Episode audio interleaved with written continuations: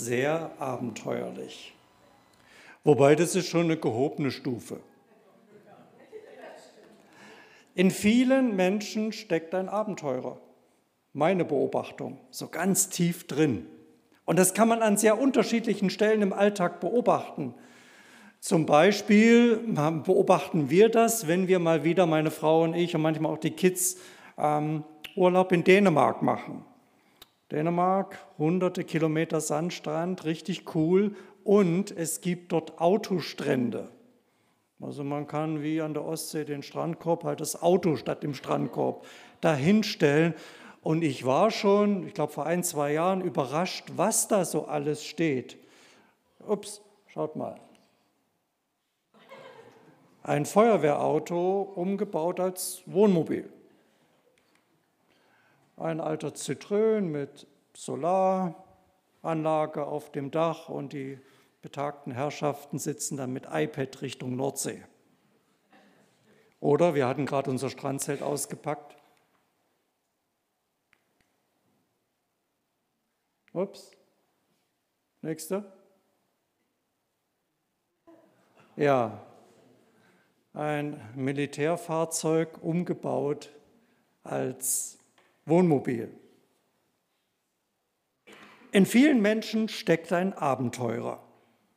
Mitten in der Stadt können uns Menschen im besten Outdoor-Outfit begegnen, womit man locker einer Hochgebirgstour standhalten würde, obwohl sie nur zum Aldi gehen. Das Magazin Der Coyote hat sich darüber so seine Gedanken gemacht. Ein junger Berliner hat in einer Hightech Survival Outdoor Jacke den Weg zum Bäcker unversehrt überstanden.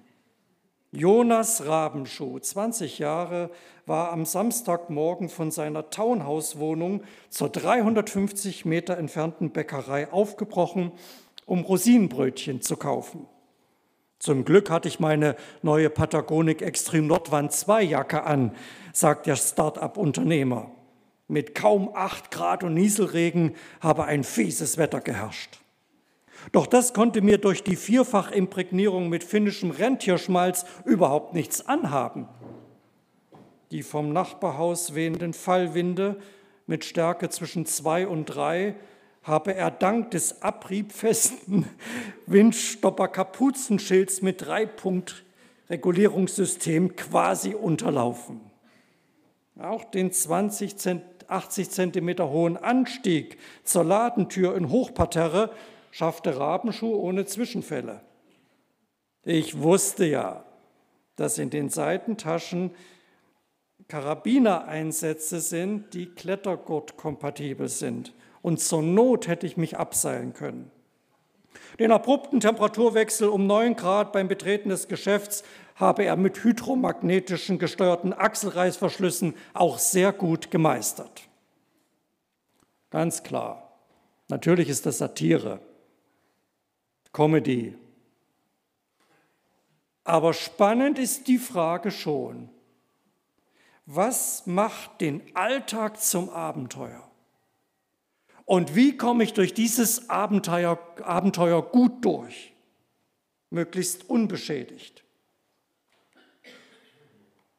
Eigentlich hat unser Alltag, unser alltägliches Leben genug Potenzial für ein Abenteuer. Zumindest in den besonderen Situationen. Examen, Prüfungen, Job, Jobwechsel, Partner finden, Kinder bekommen, Großeltern werden, umziehen, andere Menschen loslassen. Und doch, manchmal fühlt sich der Alltag so grau, eintönig, müde und langweilig an. Und trotzdem hat dieses alltägliche Leben sieben Tage die Woche, 24 Stunden am Tag. Ein enormes Potenzial. Und eigentlich braucht es nur zwei Zutaten, damit aus dem normalen Alltag ein Abenteuer wird. Die erste Zutat ist mehr Wachsamkeit, mehr Wahrnehmen für das Besondere und für das Herausfordernde, das im Alltag drinne ist. Und das Zweite, diese alltäglichen Momente mit Gott leben, erleben, durchleben. Wie geht das? Im Alltag. Die Momente mit Gott zu leben. Zunächst mal grundlegend, Gott ist nicht daran interessiert, ein Gott für bestimmte Stunden zu sein. So 60 bis 90 Minuten, keine Ahnung, wie lang genau der Gottesdienst geht heute Morgen. Ein Gott, wenn ich mal ein eiliges Stoßgebet zu ihm hochschicke oder wenn ich ein paar gefühlvolle Augenblicke habe. Ein Gott für die Momente, wo ich gerade mal für ihn Zeit habe. Nein, Gott will es mit uns immer zu tun haben. Sieben Tage die Woche, 24 Stunden am Tag, an jedem Ort, in jeder Situation, in jedem Augenblick. Das ist das Abenteuer. Jeder Moment deines und meines Lebens soll ein Moment mit Gott sein. Das ist Gottes Vision für dein Leben. Ein Leben mit Gott, nicht ein Leben länger ohne Gott. Ein Leben mit Gott, das unsere Verhältnisse, unsere Vorstellungen, unsere Werte, unsere Gedanken, unsere Empfindungen, unsere Entscheidungen, unsere Gewohnheiten, unsere Taten allmählich zum Guten verändert. Manches heilt und heil macht und aus Chaos Ordnung macht. Und ich darf entdecken, aus Einsamkeit wird Geborgenheit. Aus Ich-Bezogenheit wird Hingabe. Aus Sorge wird Gelassenheit. Aus Scheitern wird Neuanfang. Aus Zerwürfnis wird Versöhnung. Aus Nachgiebigkeit wird Widerstandskraft. Aus Todesfurcht wird Hoffnungstrost. Genau davon, genau davon handelt das altbekannte Gebet der Christen, das Vaterunser. Steht in der Bergpredigt Matthäus 6 und wird von Christen auf der ganzen Welt sicher auch heute an diesem Sonntag gebetet. Genau darum geht es in diesem Gebet, von der Einsamkeit zur Geborgenheit, von der Ich-Bezogenheit zur Hingabe, von der Sorge zur Gelassenheit, vom Scheitern zum Neuanfang, vom Zerwürfnis zur Versöhnung, von der Nachgiebigkeit zur Widerstandskraft, von der Todesfurcht zum Hoffnungstrost. Also, dieses alte Gebet sagt, wie das Abenteuer mit Gott im Alltag aussieht. Es ist im Grunde das Abenteuer-Alltagsgebet. Denn Gott spricht über lauter alltägliche Dinge. Schauen wir uns das mal an. Aus Einsamkeit wird Geborgenheit. Vater unser im Himmel. Bin ich allein oder schaut jemand freundlich auf mich hinab? Nein, du bist nicht allein. Es gibt einen starken, einen großzügigen, einen mitfühlenden, einen tatkräftigen Vater über dir. Vater unser im Himmel. Aus Ich-Bezogenheit wird Hingabe. Geheiligt werde dein Name. Dein Reich komme. Dein Wille geschehe. Reicht es, wenn ich mich in meinem Leben nur um mich drehe, wenn ich in diesen gesellschaftlichen Hyperindividualismus voll mit einsteige, da voll mit drinne sitze? Nein. Du bist zu etwas Größerem berufen, als den Individualismus unserer Zeit voll auszukosten und zu leben. Denn dein kleines Leben kann im Gottes Sinne ein Stück diese Welt verändern.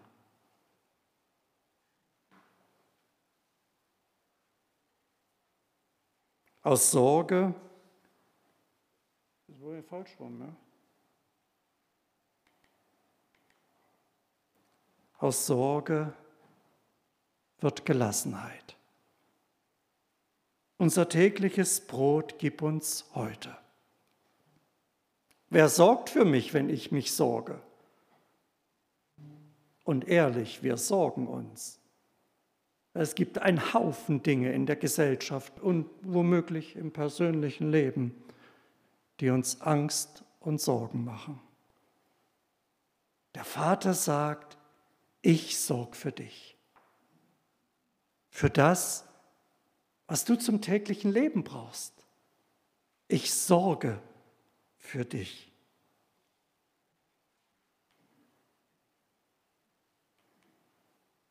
Aus Scheitern wird Neuanfang.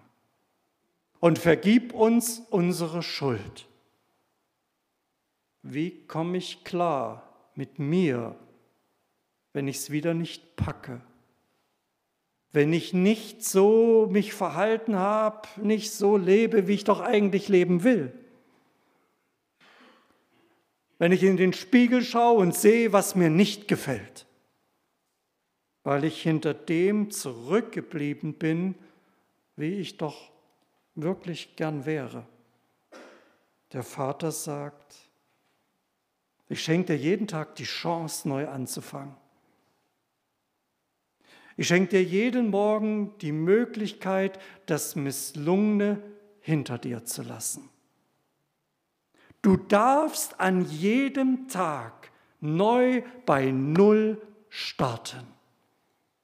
Neuanfang. Aus Zerwürfnis wird Versöhnung. Wie wir vergeben unseren Schuldigern. Wie kann ich gefährdete Beziehungen retten? Die gibt es ja nicht nur außerhalb der Gemeinde. Die gibt es hier und da auch innerhalb der Gemeinde. Der Vater sagt, ich helfe dir den anderen nicht aufzugeben, ihm eine zweite Chance, eine dritte Chance, eine tausendste Chance zu geben.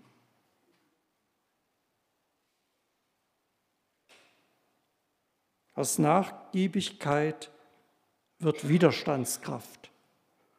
Führe uns nicht in Versuchung, sondern erlöse uns von dem Bösen. Was macht mich stark? wenn, wenn meine Werte einerseits, die ich eigentlich habe, und mein Handeln andererseits auseinanderdriften.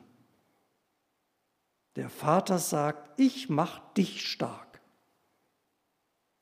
Ich mache dich stark gegen die böse Macht, die dich vom Weg abbringen will. Und aus Todesfurcht wird Hoffnungstrost. Vorletzte Woche stand ich am Grab eines geschätzten Bruders im Glauben, mein Jahrgang 68. Wir saßen zusammen im Fachbereich Personal viele Jahre. Krebs. Und er wurde nicht geheilt, was er selber für möglich hielt und viele darum gebeten hat. Gott hat ihn zu sich genommen. Was bleibt am Ende, wenn ich nicht bleibe?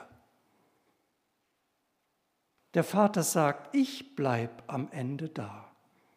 Ich warte auf dich am, am anderen Ufer. Und dann beginnt eine ganz neue Geschichte unserer gemeinsamen, unseres gemeinsamen Unterwegssein. Was bedeutet es, an einen Vater im Himmel zu glauben? Das kann man bei Jesus lernen.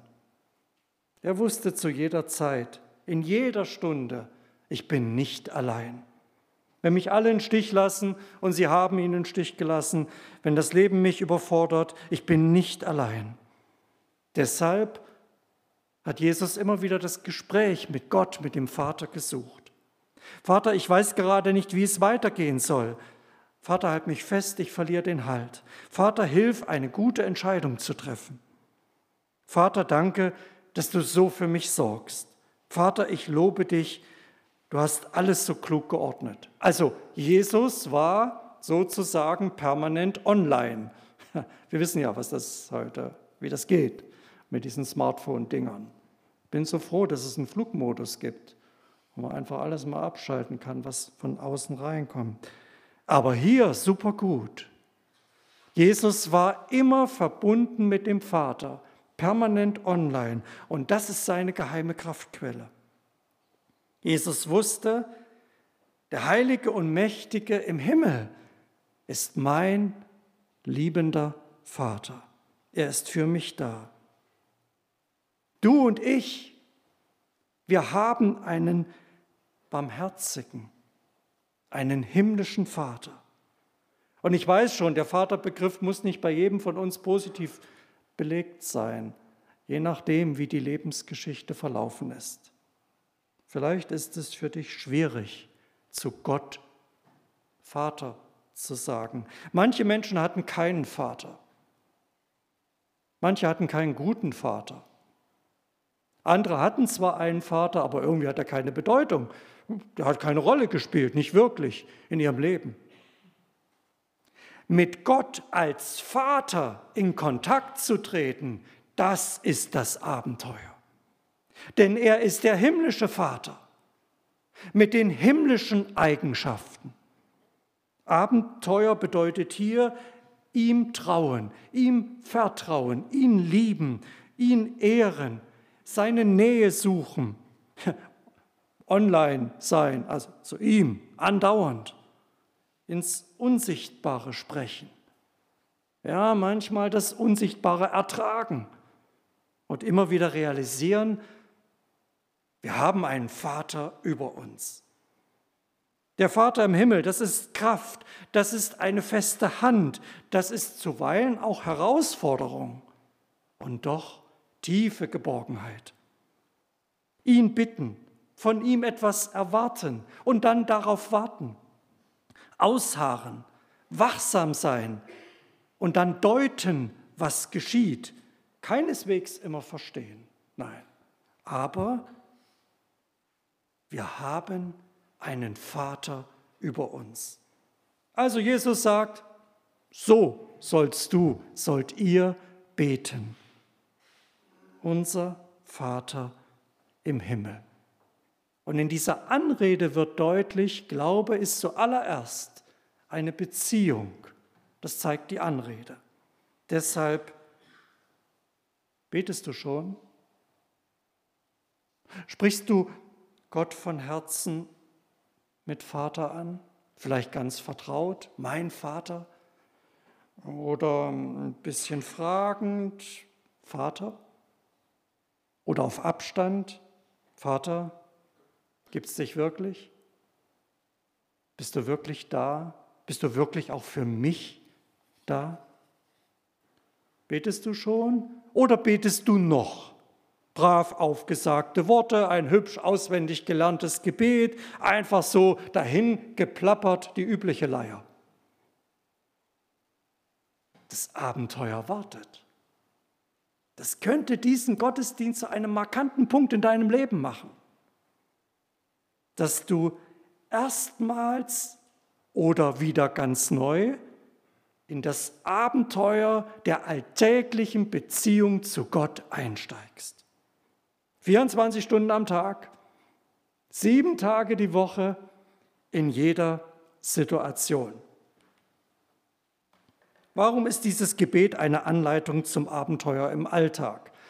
Als ich das einem Techniker schickte, also diese Präsentation, und er wusste, Abenteuer, Alltag, also das ist das Thema, schrieb er zurück, du, ich hätte die falsche, Michael, du hast die falsche PowerPoint geschickt, da ist Vater unser drin, es geht doch ums Abenteuer. ja, ja, war nicht die falsche. Das gehört zusammen. Warum ist dieses Gebet eine Anleitung zum Abenteuer im Alltag? Es hat mit der Art und Weise zu tun, wie der Vater mit unserem Alltag umgeht, wenn wir beten. Also Gott, meine Erfahrung, antwortet auf Gebet höchst unterschiedlich. Manchmal schüttet er großzügig seine Gaben über mich aus. Und mir ist schon nahezu die Luft weggeblieben über dieses Staunen, was Gott mir da geschenkt hat.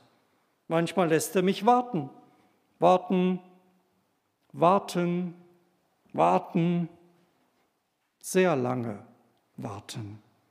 Und ich muss Situationen aushalten. Ich muss sie ertragen. Und es will einfach nicht besser werden. Manchmal macht er deutlich, dass etwas anderes für mich besser ist.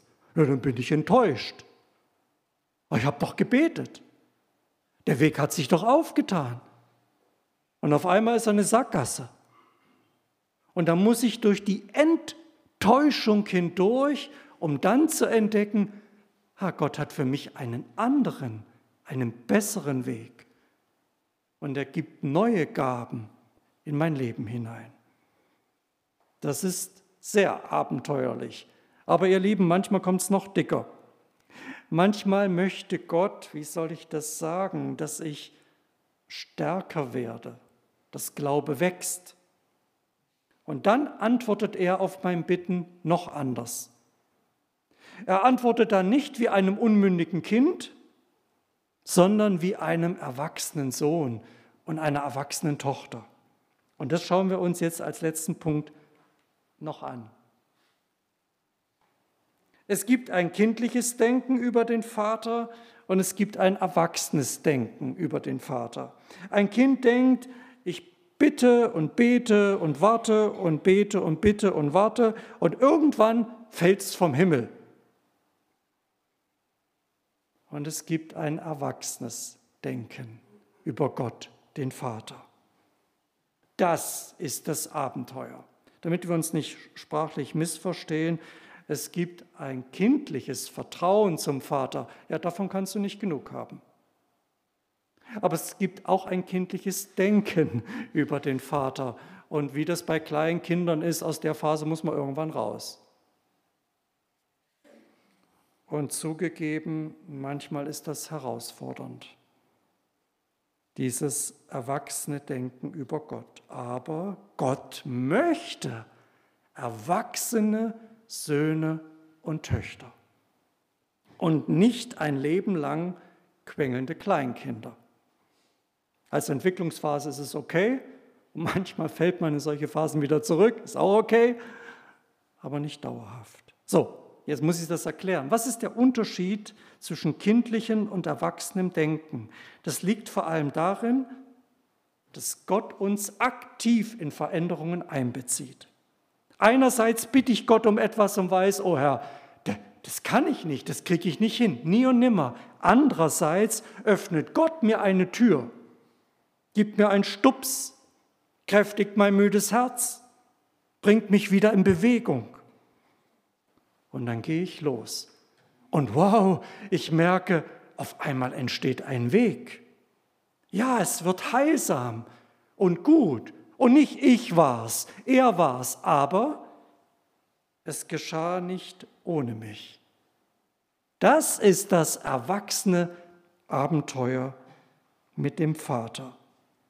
Ich schließe mit drei kurzen Beispielen anhand des Vaterunsers. Das erste, unser tägliches Brot gib uns heute. Also tägliches Brot ist ein Platzhalter für alles, was wir zum Leben brauchen. Aber es geht nicht um Kuchen, Eis und Sahnetorte. Manchmal geht es um das finanzielle Überleben in schwierigen Situationen. Könnte ich euch jetzt was aus dem LGV-Vorstand erzählen mit 40 Prozent Spendeneingang zum 31. August diesen Jahres.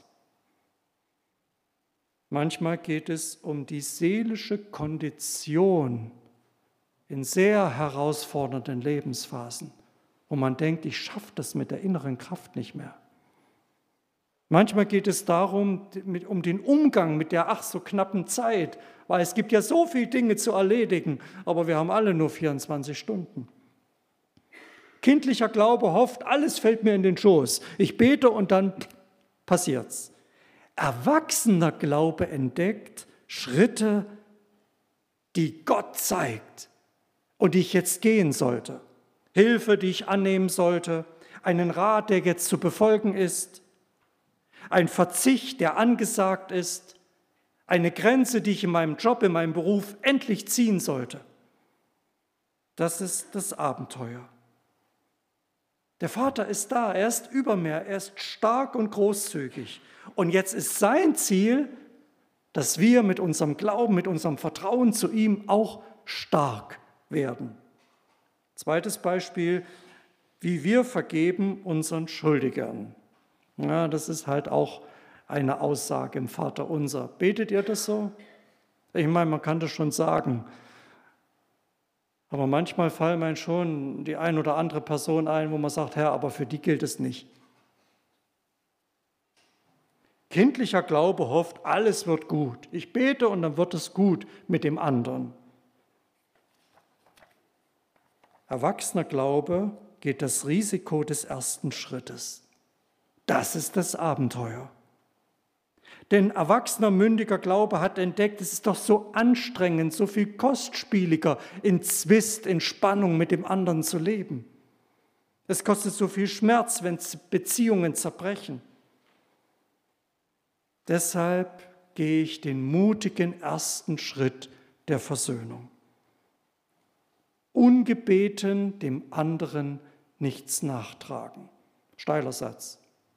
Ungebeten, er hat mich nicht gebeten, ungebeten dem anderen nichts nachtragen. Ihm eine neue Chance geben, die Tür nicht zuknallen.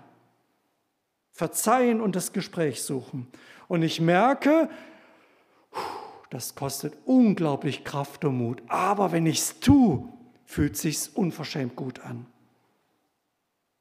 Und vergib uns unsere Schuld, wie wir vergeben unseren Schuldigern. Wie könnte ich dem anderen etwas verweigern, was Gott mir schenkt? Bitte hilf, Herr, dass es besser wird zwischen dem anderen und mir. Hilf, dass wir Dinge klären können. Hilf, dass ich ihm andere Dinge nicht nachsehne. Eine neue Chance, ein neues Abenteuer. Ein letztes Beispiel Führe uns nicht in Versuchung.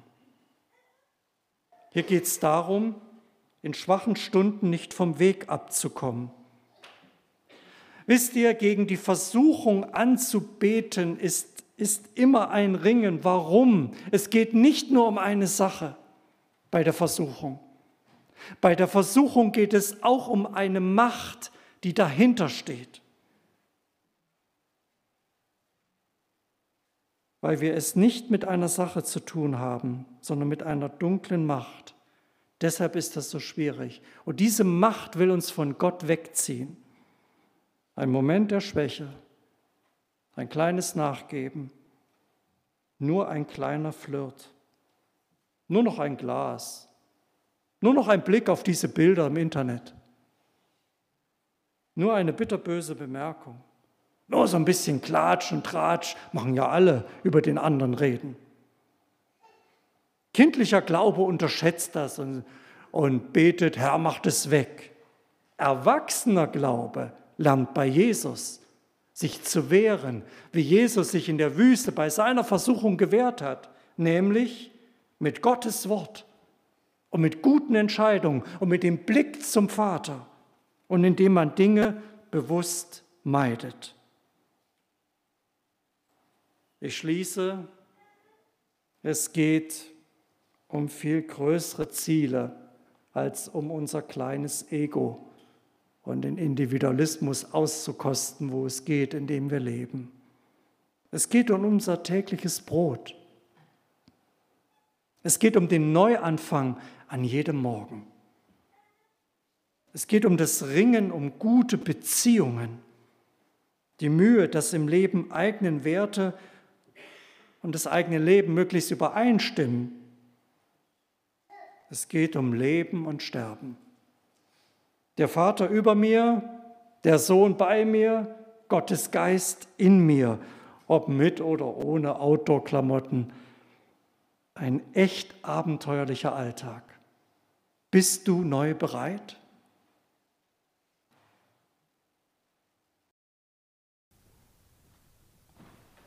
Lasst uns beten, wem es möglich ist, der kann dazu aufstehen.